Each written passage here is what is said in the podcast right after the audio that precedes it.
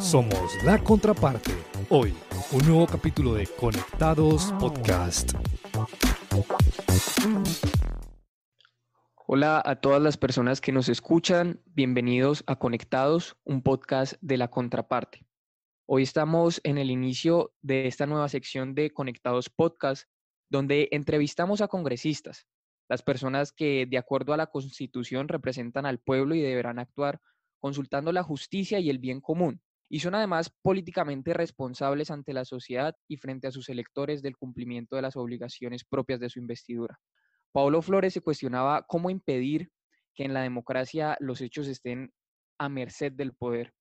Concluye, entre otras cosas, que se deben fragmentar y multiplicar los centros de comprobación y de difusión, favoreciendo que cualquiera pueda acceder a la verificación de los hechos. La verificación de la verdad solo se hace posible si está abierta a todas las personas. Y eso buscamos hacer en la contraparte, simplificando el lenguaje, pero nunca la información. Les habla Sebastián Campo y conmigo se encuentra mi compañero Sebastián Gutiérrez. Hola Sebas, hola a todos nuestros oyentes, bienvenidos una vez más a un capítulo de Conectados Podcast. Muy feliz de saludarles dado que estamos iniciando esta serie a la cual hemos denominado En las voces del Congreso, con un invitado bastante especial que traemos el día de hoy. Antes quiero eh, invitarles a todas las personas, a nuestros oyentes, que nos sigan en nuestras redes sociales si aún no lo hacen, en Twitter como arroba la contraparte co, en Facebook como la contraparte.co y en Instagram como arroba la contraparte.co. Nuestro invitado es economista de la Universidad de Antioquia y lleva muchos años trabajando en la esfera de lo público. Él participó en la campaña del presidente Alfonso López Miquelsen, fue alcalde de Pereira, Participó en el movimiento por la democratización liberal, además fue presidente del Consejo de Medellín, senador de la República entre los años 86 y 90, fundador del movimiento Nueva Colombia, fundador del nuevo liberalismo, participó además en la campaña electoral de Gaviria y fue delegatario a la Asamblea Nacional Constituyente del año 91, además de otros cargos que ha tenido de importancia nacional. Él es el senador Iván Marulanda. Senador, muchas gracias por estar aquí acompañándonos el día de hoy. De verdad que para nosotros es un honor tenerlo en nuestros podcasts. Bueno, pues a los Sebastianes, eh, muchas gracias por invitarme a la contraparte. Es un honor estar con ustedes, eh, compartir este espacio con toda la juventud que nos escucha. Me alegra inmensamente que podamos dialogar sobre los temas que ustedes tienen en su agenda y estoy a sus órdenes. Bien pueda entonces, adelante, Sebastián. Muchas gracias. Muchas gracias a usted. En esta entrevista entonces vamos a tratar tres ejes temáticos importantes y luego al finalizar una ronda de preguntas que serán resueltas de manera rápida. El primer eje temático eh, va a girar en torno a la regulación de la coca. El segundo eje temático vamos a hablar un poco sobre la renta básica universal, la renta básica ciudadana. Luego, en el tercer eje temático vamos a tratar el tema de la precandidatura presidencial. Siendo así, daremos inicio a nuestro primer eje temático, la regulación de la hoja de coca y sus derivados. Muy bien, senador. Con respecto a este primer eje, nos gustaría que de manera sencilla e ilustrativa explique con el objetivo de que cualquier persona que nos escuche pueda comprender e ilustrarse al respecto. Porque al hablar de un tema tan complejo como la droga, es mucha la información y desinformación que se empieza a generar. Entonces, senador, ¿en qué consiste este proyecto? Con mucho gusto, Sebastián. Lo primero que hay que decir es que llevamos más de 40 años con una política que criminalizó y penalizó tanto la producción como la comercialización, como la distribución y el consumo de sustancias psicoactivas esa política de más de 40 años fracasó. Dejó en Colombia un mar de sangre. Hemos perdido valores humanos de extraordinaria importancia en la historia de este país. Políticos, periodistas, jueces, líderes sociales. En fin, infinidad de, sangre se ha derramado inútilmente. Y digo que inútilmente porque pues cada vez aumenta más la incidencia de este problema en la vida colombiana. Destruyendo la economía, corrompiendo las instituciones, destruyendo el tejido social, llenando las cárceles de gente. Hay 43 mil personas presas en Colombia por delitos vinculados al narcotráfico y por supuesto llevando permanentemente cadáveres a los cementerios, sobre todo de jóvenes, de mujeres, de hombres que han caído en esa, en esa guerra, de campesinos, y de policías y de soldados, y que, repito, no ha dejado ningún resultado positivo. Hoy ahí tenemos más hoja de coca que nunca sembrada en Colombia y estamos exportando el 90% de la cocaína que se consume en el mundo. Ese no puede ser el saldo de una política de más de 40 años. Eso es un fracaso. Entonces, desde hace muchos años, desde cuando asesinaron a mis compañeros, a Rodrigo Lara y a Luis Carlos Galán, y yo mismo estuve eh, en la mira de esas organizaciones criminales, desde ese entonces, hace más de 30 años, pues yo he venido pensando que, que hay que revisar desde la inteligencia, desde la razón esa política. Y después de mucho investigar, yo estuve de, embajador en Roma ante las agencias de Naciones Unidas con sede en Roma tres años y pude investigar el pensamiento europeo, el pensamiento particularmente de Italia al respecto, donde se ha avanzado muchísimo en una visión de disminución del riesgo y de mitigación del daño y de políticas de salud pública para manejar este tema en vez de la política mm, eh, criminal y de la guerra contra las drogas, que, repito, ha sido un fracaso. Entonces, ahora que volví al Senado después de 30 años de no, de no tener una posición en, en, el sector público y de no estar en el Congreso, pues ya me llegó el momento de presentar y de concretar todo ese estudio, todo ese pensamiento en un proyecto de ley. Y efectivamente, después de dos años de haber trabajado en él, lo presenté eh, en compañía de eh, el senador Feliciano Valencia, que es representante de las comunidades indígenas. Él es de las comunidades NASA del Cauca, es un senador muy importante, indígena, líder indígena.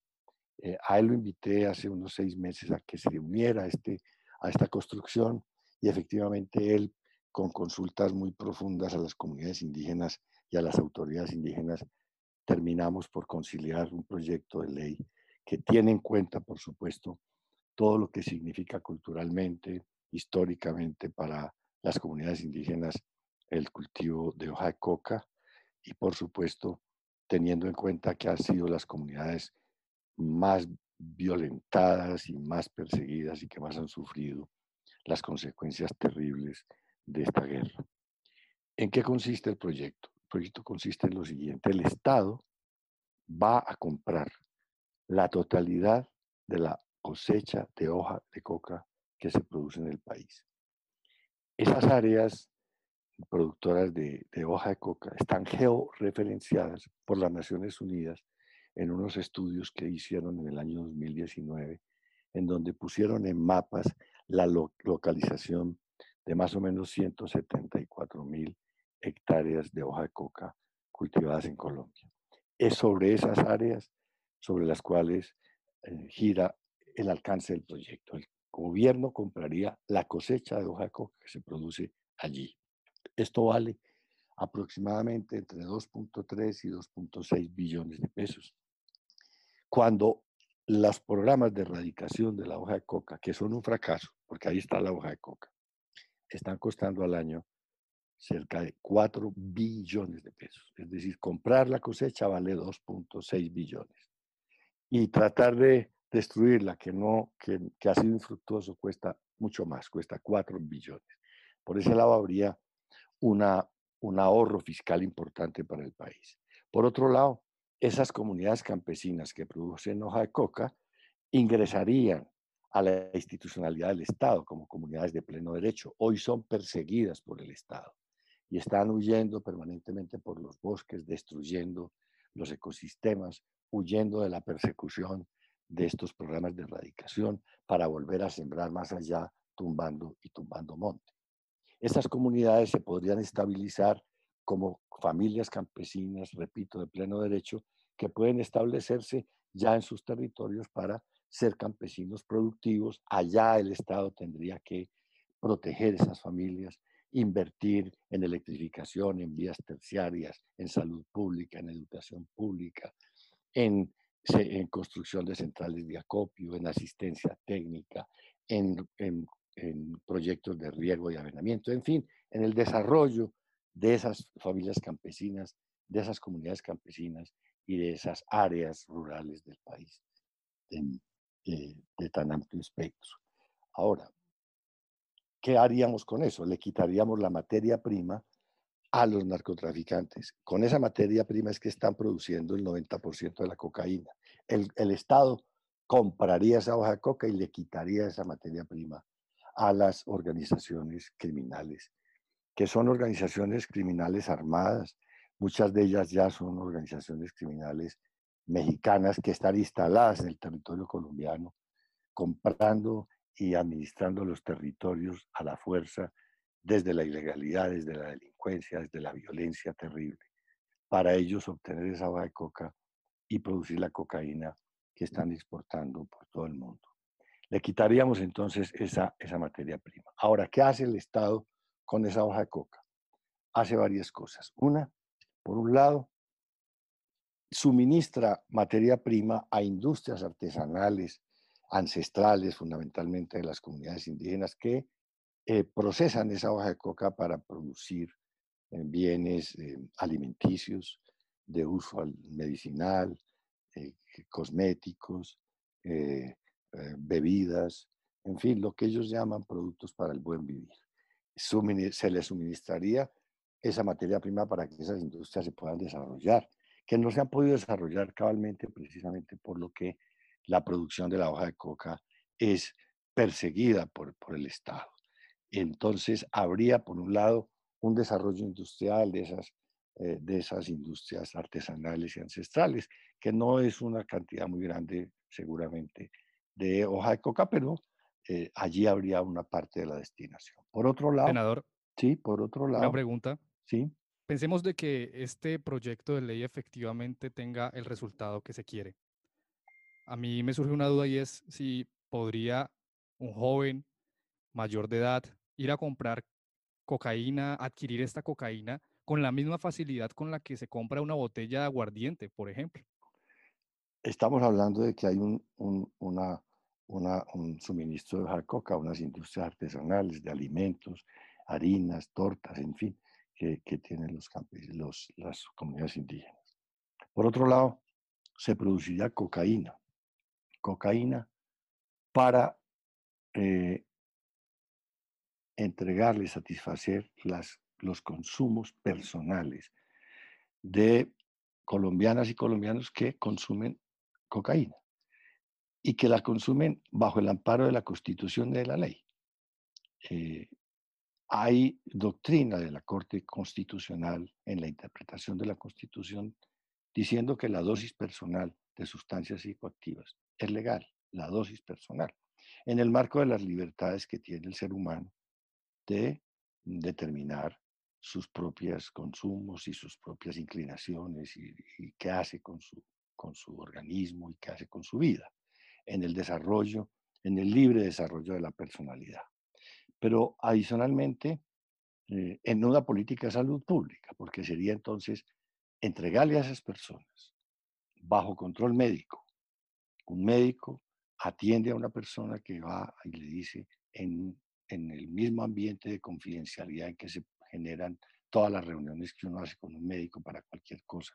El médico abre una historia clínica y el médico le pregunta a usted quién es, qué edad tiene y qué, qué tipo de dolencias tiene, en fin, y le hace un examen médico para ver si esa persona es apta para consumir cocaína, que no tenga problemas mentales o que sea menor de edad o que tenga problemas físicos eh, que, que, le impidan hacer ese consumo recreativo de la, de la cocaína.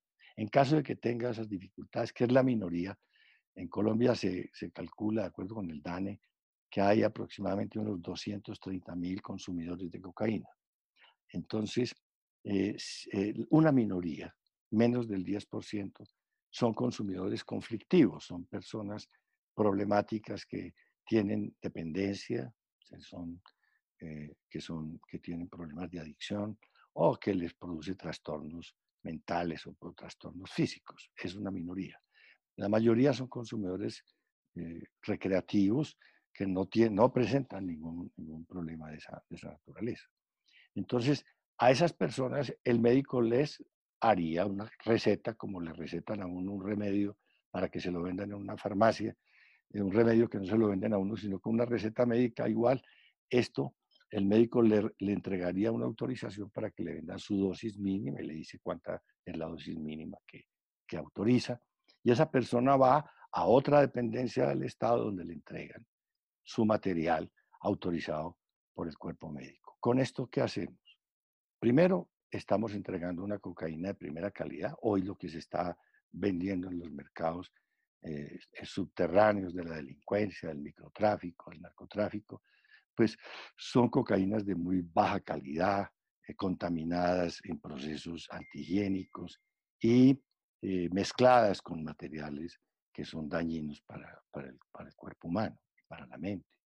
Entonces se, garantizaría, primero, que sea de primera calidad y segundo, que los consumidores sean personas autorizadas por la ley, que son personas mayores de edad y en condiciones, desde el punto de vista médico, en condiciones físicas y mentales que les permiten acceder a ese, a ese producto. De esa manera, le estamos quitando los consumidores colombianos a las garras de las organizaciones criminales. Esas personas, ¿dónde consumen hoy? ¿Dónde buscan esos, esos productos? Pues en los subterráneos y en las alcantarillas del microtráfico, teniendo contacto con organizaciones criminales y comprando un material que tiene rastro de sangre y que tiene rastro de ilegalidad. Pero además un material que está en todas partes, indiscriminadamente, en las escuelas, en los colegios, en los parques, en las universidades, en los bares, en todas partes, sin que nadie pueda ejercer control, corrompiendo la fuerza pública y, por supuesto, haciéndole daño a personas menores de edad eh, y vendiendo una mercancía, todas luces, corrompida, repito, y que hace daño a, las personas. Y sin control, y sin control al, aspecto de la salud. Entonces, por un lado, se le quita la materia prima al narcotráfico, la materia prima con la que produce la cocaína que exporta. Y por otro lado, se le quitan los consumidores colombianos para que no, es que no estén en manos de esas organizaciones criminales. Ese es el sentido de la ley.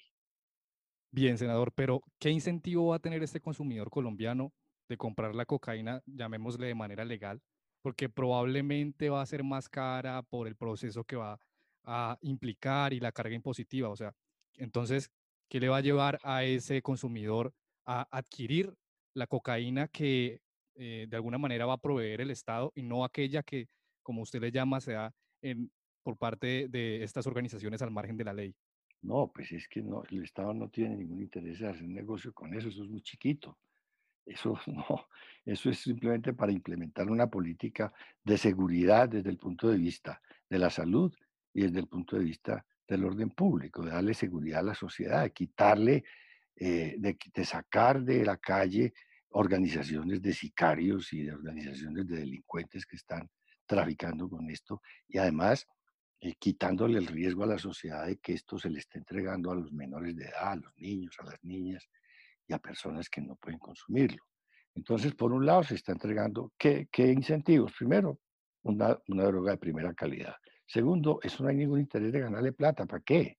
Eso no tiene importancia. Eso se vende a un precio que sea pues, un precio mm, cómodo, que, que, que, no, que, no, que, no, que no lleve a las personas pues, a pensar que, que entonces prefiere escoger una, una droga espuria y una droga ilegal a comprarla del Estado, ¿no? Es una droga de primera calidad y una droga de un precio cómodo, de un precio modesto. Al Estado no le interesa hacerle eh, utilidades a eso, para nada, eso es muy chiquito. Eh, por el contrario, está obteniendo enormes beneficios el Estado por otro lado. ¿De qué manera? Pues primero, eh, pues porque está disminuyendo el baño de sangre.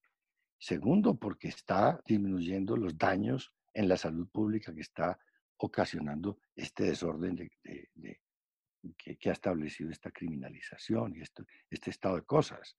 Y, y, y, tercero, pues hombre, que está, evita, está eh, haciendo una política en el camino de conjurar la corrupción y de conjurar la criminalidad que se ha desarrollado en una forma eh, exponencial a la luz de este, de este tráfico espurio de sustancias psicoactivas. Todo, por todos los lados es ganancia. Estás escuchando la contraparte. Senador, el Estado como productor y vendedor de cocaína es el primer paso para abrir este negocio al libre mercado legal, como se hace en algunos estados de Estados Unidos. Para nada. No, de ninguna manera. El Estado colombiano, eh, la única manera de que esto tenga una explicación, una justificación para la comunidad internacional es poderle decir, estamos haciendo esto para quitar la cocaína colombiana y los narcotraficantes colombianos de los mercados internacionales. Estamos asegurando a través de esta política que el Estado va a controlar la cadena productiva de hoja de coca y de sus derivados, totalmente. Y ya, y entonces le podemos decir al mundo, no va a haber más cocaína colombiana en los mercados mundiales. Esa es la mejor eh, carta de presentación de esta política ante el mundo. De otra manera no tenemos cómo garantizárselo, porque llevamos más de 40 años tratando de hacerlo por la fuerza y esto ha sido una tragedia para Colombia. Iván, pero esa demanda internacional de cocaína va a seguir existiendo y eso es lo que ha llevado a que los colombianos utilicen ese ingenio de una manera inadecuada para encontrar formas de poder comercializar la cocaína. Entonces, ¿cómo se acaba el negocio del narcotráfico si sigue existiendo ese mercado internacional que es tan atractivo para los narcotraficantes? Sí, Sebastián, ese ya no es problema de los colombianos.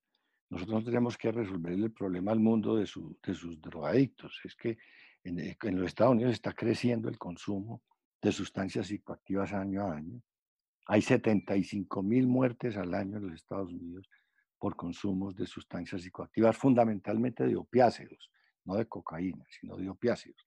Pues es problema de ellos. ¿Qué hacemos nosotros para resolver eso? No sabemos, no tenemos cómo. Ese es problema de ellos. Ahora, ¿qué va a pasar cuando la cocaína colombiana no esté en el mercado? Seguramente va a subir el precio tremendamente y se va a desarrollar esa industria en otros países. Eso no lo sé, pero no es problema nuestro. Ya no va a ser en Colombia. Y segundo, seguramente se va a desplazar esa demanda a otro tipo de consumo. No, no lo sé, pero en todo caso, de lo que se trata es de sacar esa peste de Colombia. Vamos a salvar a Colombia, es un problema de soberanía y es un problema de que nosotros nos pongamos eh, eh, serios y responsables frente al destino de nuestra propia nación. Y ya lo demás, pues es problema de los otros países que no los podemos resolver nosotros. Bien, senador. Ahora, algo importante y es las implicaciones que tiene este proyecto en la salud de las personas colombianas porque se sabe que una de las características es que se puede causar un trastorno cerebral orgánico causado por el efecto acumulativo de este consumo. La pregunta es entonces, ¿se está abandonando la postura paternalista sobre la salud de las personas? Bueno, primero que todo lo que estamos es salvando vidas, porque hoy está todo el público colombiano, toda la sociedad colombiana expuesta a ese negocio, al, al, al, mercadeo de ese negocio, porque no sabemos dónde está, está en todas partes, y está mezclado en chocolatinas, y está mezclado en bombones, y está, y está regado por todas partes. Entonces, por lo pronto, es recoger esa porquería y, concentrar el, el producto en las manos de un Estado que lo va a distribuir a los consumidores que en pleno derecho, repito, por mandato de la Constitución y de la Corte Constitucional, en fallos de fondo que, ha dictado en, relación con el libre desarrollo de la personalidad, en el marco de los derechos humanos, declarando la libertad que tiene el ser humano en Colombia, las personas, de consumir dosis personales de sustancias psicoactivas. Entonces, aquí se está garantizando la salud, en la medida en que esos consumidores van a pasar por un filtro de la, de, la, de, la, de, la, de la organización sanitaria, de los médicos. Hoy no están en manos de nadie, están en manos de unos narcotraficantes, de unos sicarios, de unas ollas. No, vamos a, a, a, a llevarlos a una revisión médica, primero para garantizar que sean personas aptas y que sean personas que están dentro de la ley.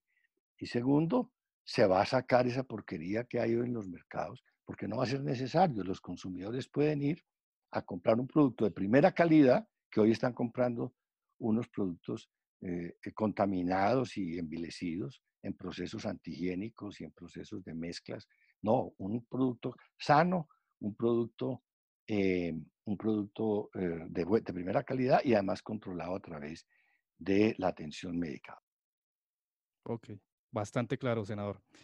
En días anteriores vimos al expresidente Santos en entrevista con los Danieles y en estas, pues el expresidente elogió su proyecto y ratificó el apoyo sobre el mismo. Eh, ¿Ha realizado usted conversaciones con el expresidente, dada la influencia que tiene en el orden internacional, para que así se pueda empezar a discutir el tema con otros países y en especial con la Organización de Naciones Unidas?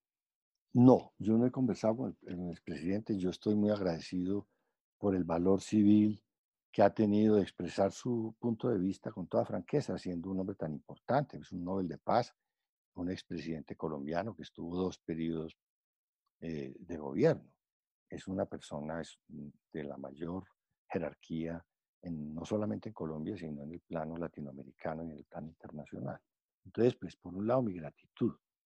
Ahora, no es solamente él, el expresidente Gaviria también respaldó el proyecto, pero también está en línea con lo que han venido expresando expresidentes muy importantes de América Latina. El expresidente Eduardo Enrique Cardoso de Brasil, ha manifestado públicamente y ha hecho trabajos eh, con otros expresidentes, entre ellos con Santos y con Gaviria, en ese sentido. Lo mismo el expresidente Ricardo Lagos de Chile, lo mismo el expresidente Cedillo, el expresidente Fox de México.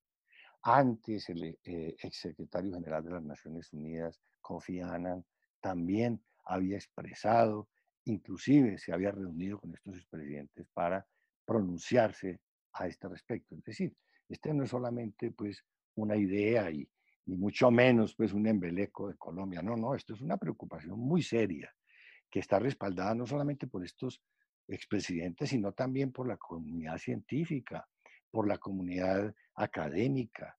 Es decir, estamos hablando de una cosa muy seria que simplemente no, ha podido abrirse camino porque, primero, nadie había presentado un proyecto de ley.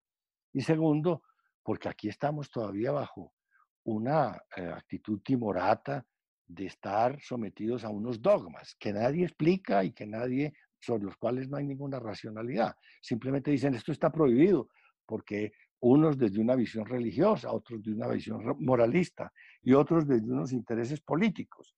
Y dicen esto está prohibido y se acabó la discusión. No, vamos a abrir la discusión y vamos a permitirle a la ciudadanía que, que, que reciba información, que haga la deliberación y que decida finalmente porque este país le pertenece al pueblo. Y es el pueblo colombiano el que tiene que decidir sobre su destino. Yo estoy seguro de que en las próximas elecciones va a ocurrir algo que no ocurría nunca. Y es que le van a preguntar a todos los candidatos, a la Cámara de Representantes, al Senado, a la Presidencia de la República. La gente les va a preguntar, sobre todo a la juventud, señores, díganme una cosa, ¿y ustedes qué piensan de esto? Y eso va a ser parte fundamental en la decisión electoral y política del destino y el futuro de este país a partir de las elecciones del 2022. Ese es un avance enorme. Es que de esto no se podía hablar. Y solamente se, se pudo hablar a partir de este proyecto de ley y con toda la autoridad moral pues que tenemos para hacerlo, porque hemos sido víctimas de esa guerra, hemos sido víctimas de esa guerra, hemos sido parte de esa guerra y simplemente tenemos una baja de vida limpia sobre la cual nadie puede tejer ninguna, ninguna conjetura ni ninguna manto de duda. Este, eh, las, sustancias psicoactivas se están abriendo camino en el mundo. Estados Unidos tiene más de 20 estados donde legalizaron la marihuana para uso recreativo, la producción, la distribución y el consumo. En más de 20 estados sin preguntarle a nadie.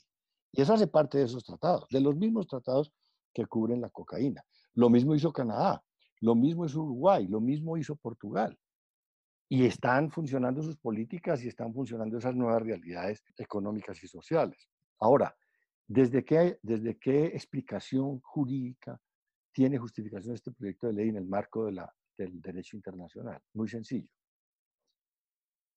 Todos los tratados y los eh, convenios en materia de drogas se han hecho en el marco de Naciones Unidas. Y todo lo que se hace en Naciones Unidas en materia de tratados internacionales, que es en muchos aspectos, se hace bajo el marco de la, de, la Carta Fundamental de los Derechos Humanos, de la Carta Universal de los Derechos Humanos. Esa es la constitución, digamos, política de las Naciones Unidas y de la comunidad internacional. Pues bien, este proyecto de ley está enmarcado en esos derechos humanos que están por encima de esos tratados y de esos convenios que tienen una inferior categoría porque se derivan de una interpretación de esa carta. Esta es otra manera de interpretarla para decir, aquí estamos garantizando derechos humanos fundamentales, el libre desarrollo de la personalidad, la salud pública. Estamos además defendiendo la democracia, porque la política la corrompió y se la tomaron los narcotraficantes. Estamos defendiendo la soberanía, estamos defendiendo la libertad, estamos defendiendo la vida y la vida digna y, la, y, el, y, el derecho al, al, buen nombre y a, la, y, y a la honra de las personas. En fin, son muchos derechos humanos los que están siendo cubiertos con este proyecto de ley, mucho más importantes que los que pretenden eh, defender esos tratados de una manera además tan fracasada. Interesante punto con respecto a la supremacía de los derechos humanos sobre estos tratados. Damos así por terminado este primer eje temático y vamos a entrar a hablar sobre la renta básica ciudadana.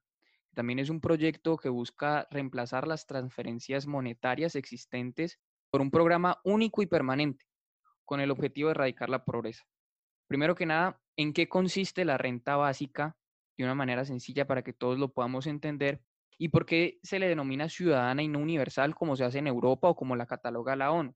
¿Tiene esto alguna repercusión, el nombre que se le da? Sí, para empezar por ahí, sí, eh, Sebastián, porque la renta universal se refiere a todo, como, la palabra, como su expresión lo dice, a todo el universo de la población. Esto es focalizado, es focalizado en las personas que tienen ingresos inferiores a 400 mil por mensuales.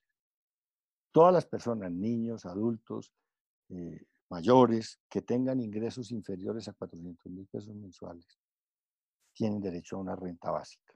En Colombia, de acuerdo con este proyecto de ley que se llama Renta Básica Ciudadana.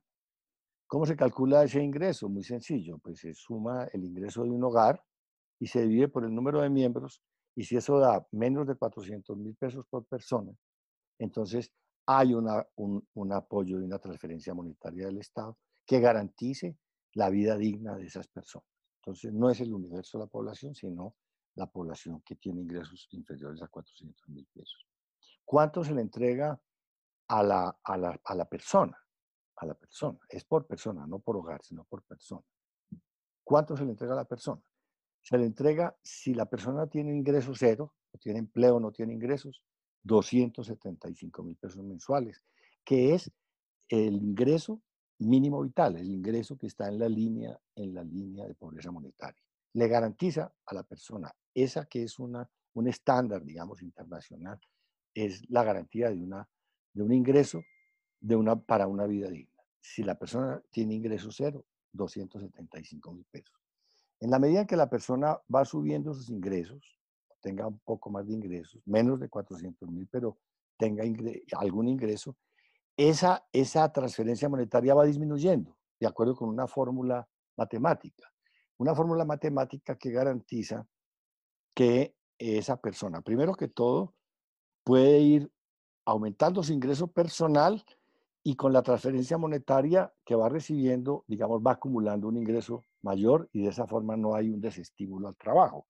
La persona va a tener un estímulo de, por un lado, trabajar para ganar eh, un ingreso personal por su, por su esfuerzo y mantener algún tipo de nivel de eh, transferencia monetaria por parte del Estado que se acumula a su propio ingreso.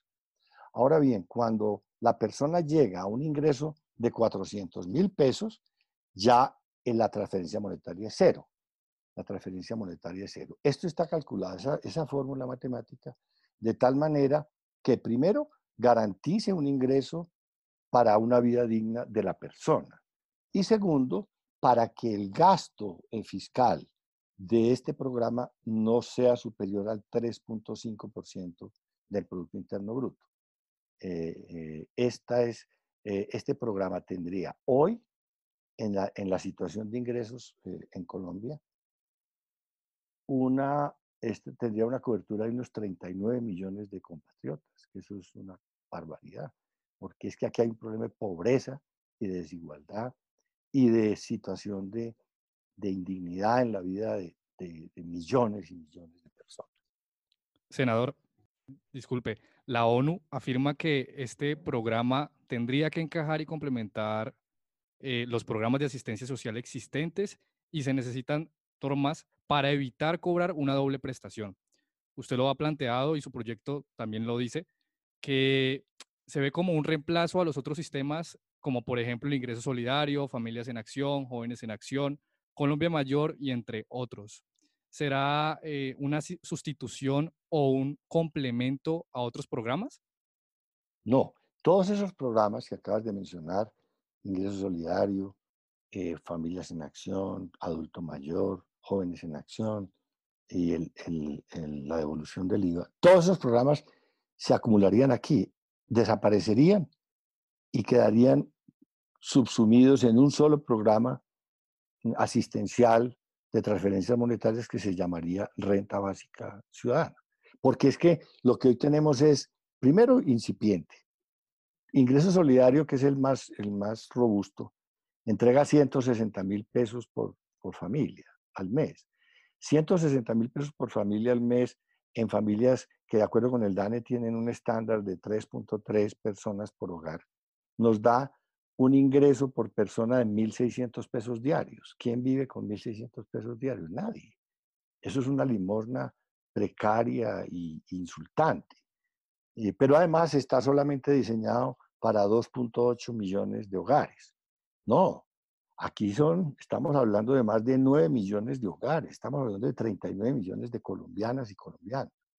Entonces, pero además hay hogares de esos que están recibiendo dos y tres dos y tres eh, ingresos distintos, eh, creando una situación de desorden y de, inequidad en los, en los, propios programas. Se estima que cerca de 800 mil eh, familias están recibiendo varios, varios ingresos a la vez. Y eso pues es un, eso es un despilfarro, y eso es un desorden, y eso se presta al clientelismo y se presta a la corrupción. No, no, es un solo programa, ya no por hogares, sino por personas y eh, destinado a garantizarle a la persona humana en Colombia, cualquiera sea su condición, su raza, su localización, en fin, garantizarle una vida digna. Estás escuchando la contraparte.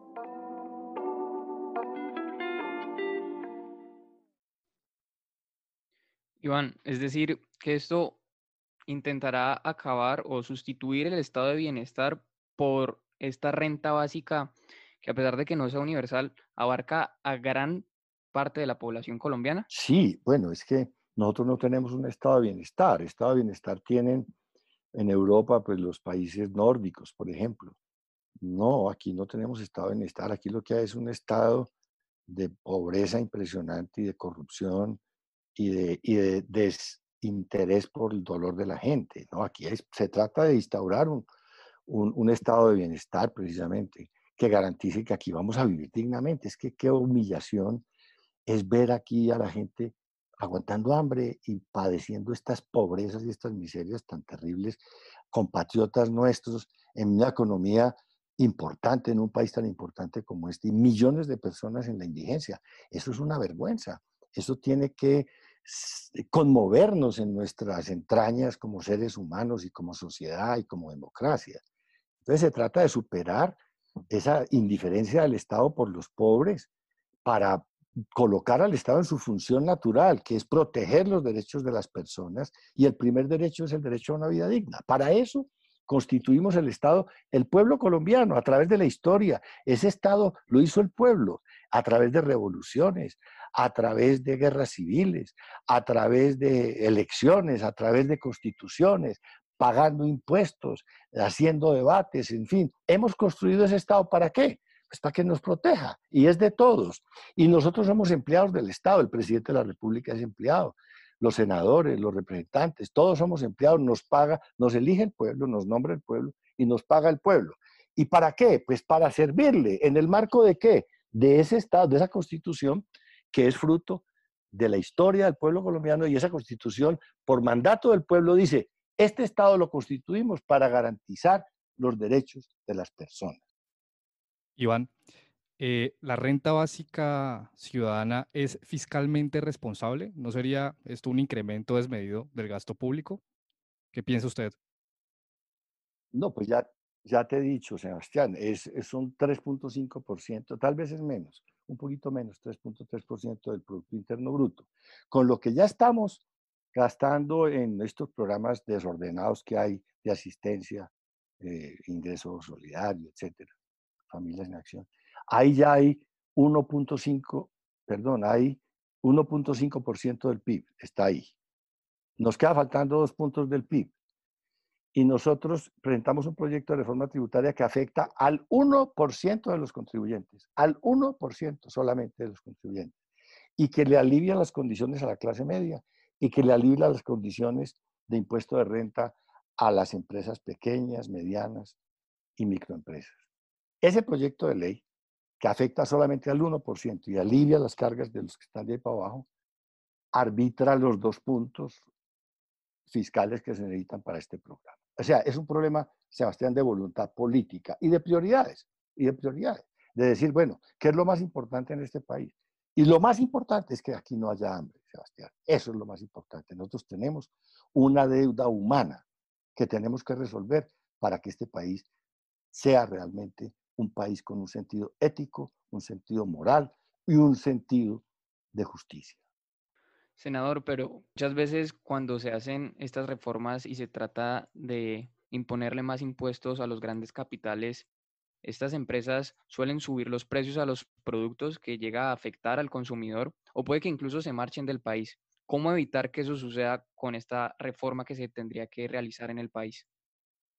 Sebastián, esas empresas son menos del 2% de las empresas colombianas.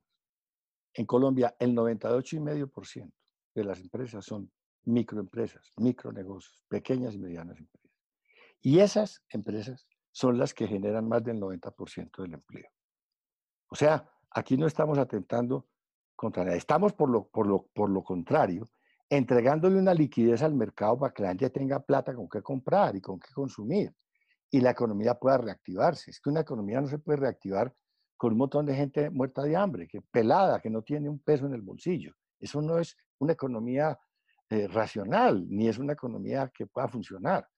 Entonces, lo que estamos haciendo es precisamente entregándole al mercado una capacidad de compra que hoy no tiene y estamos fortaleciendo las estructuras empresariales que le están generando a este país empleo y que están generándole al país más riqueza. Por supuesto, las grandes empresas también, pero esas grandes empresas están obteniendo unas utilidades desorbitantes. Y resulta que en Colombia tenemos el país más desigual, más desigual de América, de este hemisferio, el segundo más desigual en, en, en, este hemisferio. Y uno de los cuatro o cinco más desiguales del planeta. ¿Por qué? Hombre, pues porque los más grandes capitales y los más grandes ingresos no pagan impuestos. Es que hay que ver las investigaciones que se han hecho últimamente, por, por ejemplo, las que han hecho los profesores Daray y Spitia, que demuestran de qué manera esos sectores ultra, ultra ricos, ese, oiga, el 0.1% de los sectores con capitales más grandes en Colombia, capitales de más de 400 millones de pesos de capital. Lo mismo que las clases medias, eso eso no hay derecho. Eso no hay derecho. Entonces aquí hay que cambiar la mentalidad, esa, esa cosa de estar con ese discurso protegiendo o, o, mejor dicho, relevando de un deber ético, de un deber democrático que tenemos todos de construir entre todos este país. La constitución lo dice. El sistema tributario tiene que ser progresivo, tiene que ser eh, eh, eh, tiene, equitativo y tiene que ser eficiente. Y no es ni progresivo, porque los que más ganan están pagando lo mismo que los que menos ganan ni es equitativo en la medida en que no están pagando, el que gana igual no paga igual. Y tercero, no es eficiente porque la evasión tributaria es brutal. Se estima que la evasión tributaria está por encima del 5 puntos del Producto Interno Bruto. Y todo eso es por cuenta de un sistema tributario poroso, permeable, inventado precisamente para proteger esos grandes capitales. Ya les decía, el año pasado les regalaron 10 billones de pesos, 10 billones de pesos año a año van a recibir ese beneficio sin necesitarlo. Eso es una, eso es, eso, eso es una sinvergüenzada. Senador, esperamos que todas estas medidas que se pretenden adoptar propendan por el cumplimiento efectivo de esos derechos mínimos que todo ciudadano tiene y, como usted ya lo ha mencionado, ese derecho a la dignidad. Ahora, para pasar a nuestro tercer eje temático, vamos a hablar sobre la candidatura presidencial. Para empezar, el espectador le hace preguntas como precandidato, el noticiero CMI explican que usted ya es uno de los cuatro candidatos. ¿Usted eh, es candidato o precandidato y qué diferencia genera estas dos figuras? Sí, es, es, es, importante hacer esa precisión. No, yo soy precandidato porque el Partido Verde abrió una competencia interna entre sus miembros, las personas que quieran participar en esa competencia, para escoger el Partido Verde un candidato único. Entonces, en esa, en esa competencia estamos, acaba de abrirse esa competencia. Y esa competencia terminará por ahí dentro de un año cuando sepamos quién es el candidato único del Partido Verde. En ese momento, quien gane esa competencia, mujer o hombre del Partido Verde, pues será el candidato de nuestro partido a la presidencia de la República. Por lo pronto, soy precandidato. Doctor, una pregunta. En esta consulta interna de la que usted habla, ¿cree usted que Claudia López renuncia a la alcaldía, tal como lo hizo Mocus en el 97, para aspirar a la presidencia? teniendo en cuenta el alto nivel de aprobación que ha tenido la alcaldesa en el manejo de la pandemia? Pues sabes que yo no podría responderte esa pregunta, hay que hacérsela pues a ella. Yo no, yo no puedo responder esa pregunta. No, no, no sé, porque eso es un algo que, que tendría que decidir ella y, y, yo, no me, yo no me puedo pues involucrar como en su conciencia y, en su, y en sus decisiones políticas. No, no podría contestarte. Me da pena, Sebastián. Ok, doctor. Y ahora con respecto a Petro, usted afirma que la única forma de llegar al palacio es con procesos de convergencia entre varias fuerzas. Entonces, ¿cómo ve la figura de Petro? ¿Estaría dispuesto a aliarse con él para estas elecciones? Yo lo que he dicho, Sebastián, es lo siguiente. Hoy estamos en una competencia interna dentro del Partido Verde para mm, definir un candidato a la presidencia, una persona. En este momento no está en discusión si con quiénes puede haber coaliciones. Tenemos la certeza de que va a haber coaliciones, porque en Colombia no hay un partido que pueda elegir un presidente. Hace muchos años los presidentes en Colombia se eligen en coaliciones. No hay ningún partido que tenga la fuerza suficiente para elegir un presidente. Entonces vamos para una coalición con seguridad. ¿Con quiénes? No tenemos ni idea. Porque hoy el problema que tenemos que resolver es quién es el candidato y cuál es el programa, y estamos trabajando en eso, en la construcción de un programa a través de un congreso ideológico que vamos a hacer a partir de febrero y que va a tomar varios meses. Y también una carrera eh, para eh, escoger un solo candidato. En su momento, cuando tengamos un candidato dentro de un año y, el panorama político esté esclarecido y sepamos quiénes son los actores quiénes son los precandidatos, qué partidos, y veamos qué proponen y en qué actitud están, pues vamos a, escoger en ese momento con quiénes hacemos una interlocución para organizar una coalición. Pero ese es un puente que no podemos pasar porque no está por delante. No tenemos la información, no sabemos qué candidatos va a haber, qué por qué partidos y con qué propuestas y con qué actitudes. Entonces, lo que sí es muy claro es que no arrancamos vetando a nadie, porque eso es arrancar creando un conflicto innecesario. Uno no puede arrancar una, una carrera que va a terminar dentro de un año y medio diciendo que veta a Perano o a Sutano a Perencejos, no tiene sentido. Sino decir aquí, por lo pronto vamos a resolver nuestra identidad propia, nuestra personería propia, quién nos va a representar y vamos a, definir un programa.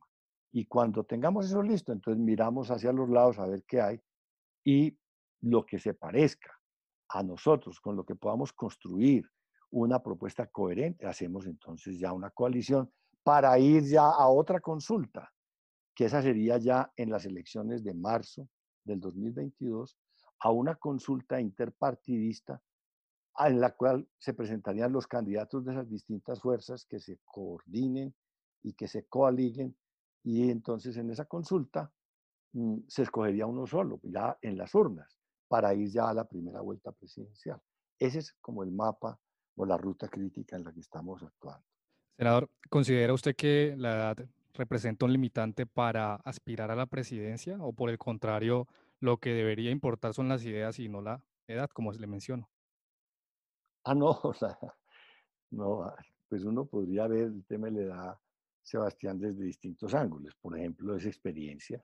Yo tengo 50 años de vida pública. Conozco la administración municipal, conozco la administración departamental, la administración nacional, he sido diplomático, conozco las corporaciones de elección popular, he sido concejal, senador dos veces, constituyente, eh, conozco el país, lo conozco, lo he recorrido palmo a palmo, conozco sus culturas, sus realidades sociales, económicas, sus potencialidades, eh, conozco la historia del país y todo eso es un patrimonio importante para gobernar una nación. Yo por el contrario creo que aquí nos hemos equivocado entregándole el poder a personas que no conocen a Colombia, que es el caso, por ejemplo, del presidente Duque. El presidente Duque vivía en el exterior, no conoce a Colombia, uno no puede gobernar un país que no conoce. Lo primero es tener una experiencia, tener madurez, saber cómo se han ocurrido las cosas en la historia colombiana, cómo se comporta el pueblo colombiano, cómo se comporta la política y cuáles son las realidades sociales y económicas y cómo funciona el Estado y qué es lo que se puede hacer desde el Estado. Entonces, digamos que todo ese acervo eh, es una fortaleza para una persona que ya haya pasado por todo esto y que tenga la edad mía. Por lo demás, pues hay muchos eh, ejemplos en la historia de gobernantes de mi edad y de más edad que han tenido mucho éxito en el gobierno de sus países y que han, y que han hecho eh, gobiernos históricos. Entonces, ese no, es un, ese no es una limitante, ese antes, por el contrario, es una gran ventaja. ¿Sí? Sebastián.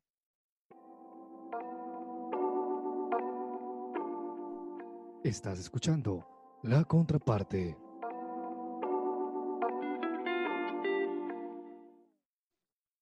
Si después de todo lo que hemos hablado para las personas no es clara la imagen de quién es usted, queremos hacerle unas preguntas sobre qué haría usted para atacar principalmente como primer punto el asesinato a líderes sociales y las masacres que están sucediendo en el país. Bueno, lo primero es la ley de regulación de la hoja de coca y de sus derivados, porque ahí es donde está la fuente de recursos, el combustible que ha alimentado esa guerra en los territorios.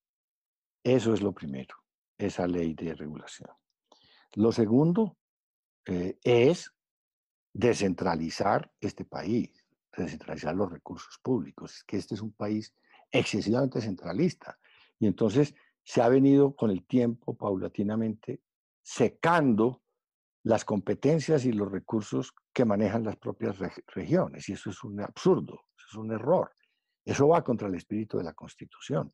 Nadie mejor que las personas en su territorio, con sus liderazgos, con el conocimiento que tienen de su medio ambiente, de su cultura, de sus posibilidades, para manejar los recursos de su desarrollo. Hoy estamos totalmente eh, en las regiones aislados, eh, viviendo en una penuria que impide el desarrollo. Tercero, hay que hacer una inversión en en, la, en el orden de prioridades del gasto público. No es posible que hoy tengamos un, un presupuesto de, de, desarrollo agrícola, de medio ambiente, como el que tenemos.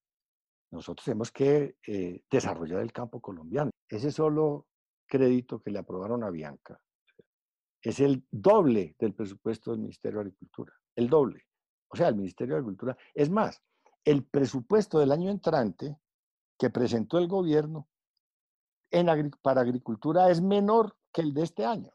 No le dan ninguna importancia al, al, desarrollo agrícola. Aquí hay que invertir en el campo, en vías terciarias, en electrificación, en salud pública, en educación pública, en investigación, en asistencia técnica, en créditos de fomento, en, construcción de, infraestructura de almacenamiento, de mercadeo, eh, hay que hacer infraestructura de, riegos, de avenamientos, En fin, hay que desarrollar el campo, está abandonado el campo, los territorios están abandonados. Hay que hacer una reforma a fondo de la justicia. Colombia, eh, Colombia eh, lo que reina es la ley del gatillo y la ley del más fuerte y la ley de la selva. Aquí no hay justicia. Y si no hay jueces y si no hay organización de justicia que le llegue a, la, a la ciudadanía, a la población, aquí no hay futuro, porque todo se resuelve esa bala.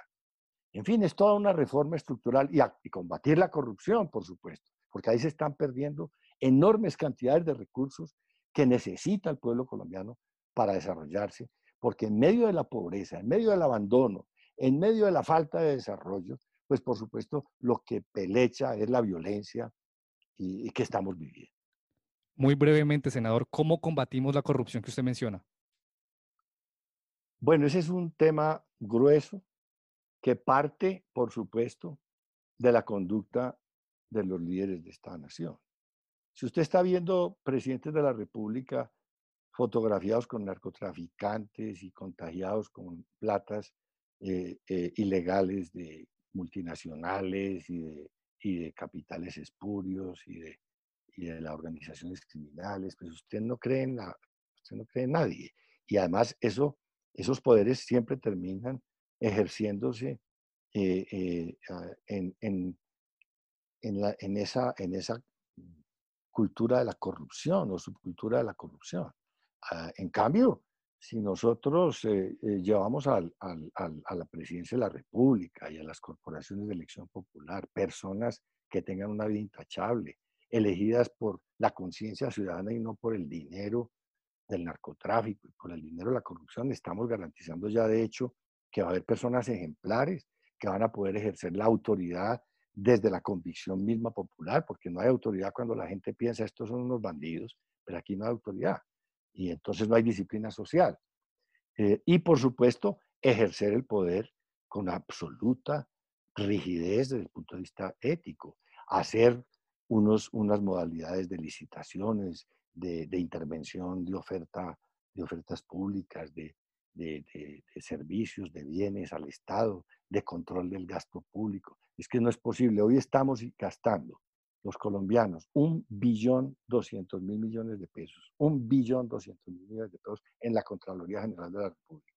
Y esa Contraloría no sirve ni siquiera para controlar que a los niños en las escuelas no les den carne de burro. Sí, ¿qué es lo que está pasando? ¿Qué es lo que hace esa gente? ¿En qué se gastan la plata? pues eso hay que ponerlo en cintura y llevar gente honrada y cobrar muy, muy drásticamente cualquier falla ética que haya en la conducción del Estado. Y por supuesto, también en, la, en, la, en las conductas de los particulares a través de la justicia. Aquí tenemos que volvernos un pueblo disciplinado, porque de lo contrario se nos vuelve lo que es hoy, que es un pueblo en manos de el poder del más fuerte y del gatillero más más sanguinario y de la persona más maliciosa y más corrompida que es la que se lleva la plata. No, eso no puede seguir siendo así. Tenemos que ser un país de gente trabajadora, de gente honrada, de gente responsable y de gente que quiera su país y que quiera a sus hijos. Iván Marolanda, en términos breves, ¿qué hacer con la nueva Marquetalia? Bueno, mira, conozco a Iván Márquez. Yo sé que ese es un hombre inteligente que jugado un papel muy importante en la construcción de paz. Y no entiendo por qué cometió este error tan garrafal de volverse para la delincuencia. Ellos están traicionando a Colombia, traicionando un acuerdo de paz solemne en el que está comprometido el Estado colombiano y las FARC, y lo traicionaron y lo deshonraron y se fueron para el monte y son ya unos delincuentes comunes y unos terroristas. Hemos abordado temas muy importantes con el senador Iván Marulanda. Esperemos que desde el Congreso de la República se debata a través de argumentos con respecto a estos temas que son muy importantes para poder generar cambios en Colombia. Y le deseamos muchos éxitos en esa campaña que, que inicia y le agradecemos profundamente que haya estado aquí con nosotros dándonos su opinión con respecto a estos temas. Muchas gracias, Iván. Sebastián, muchas gracias. Para mí ha sido un honor.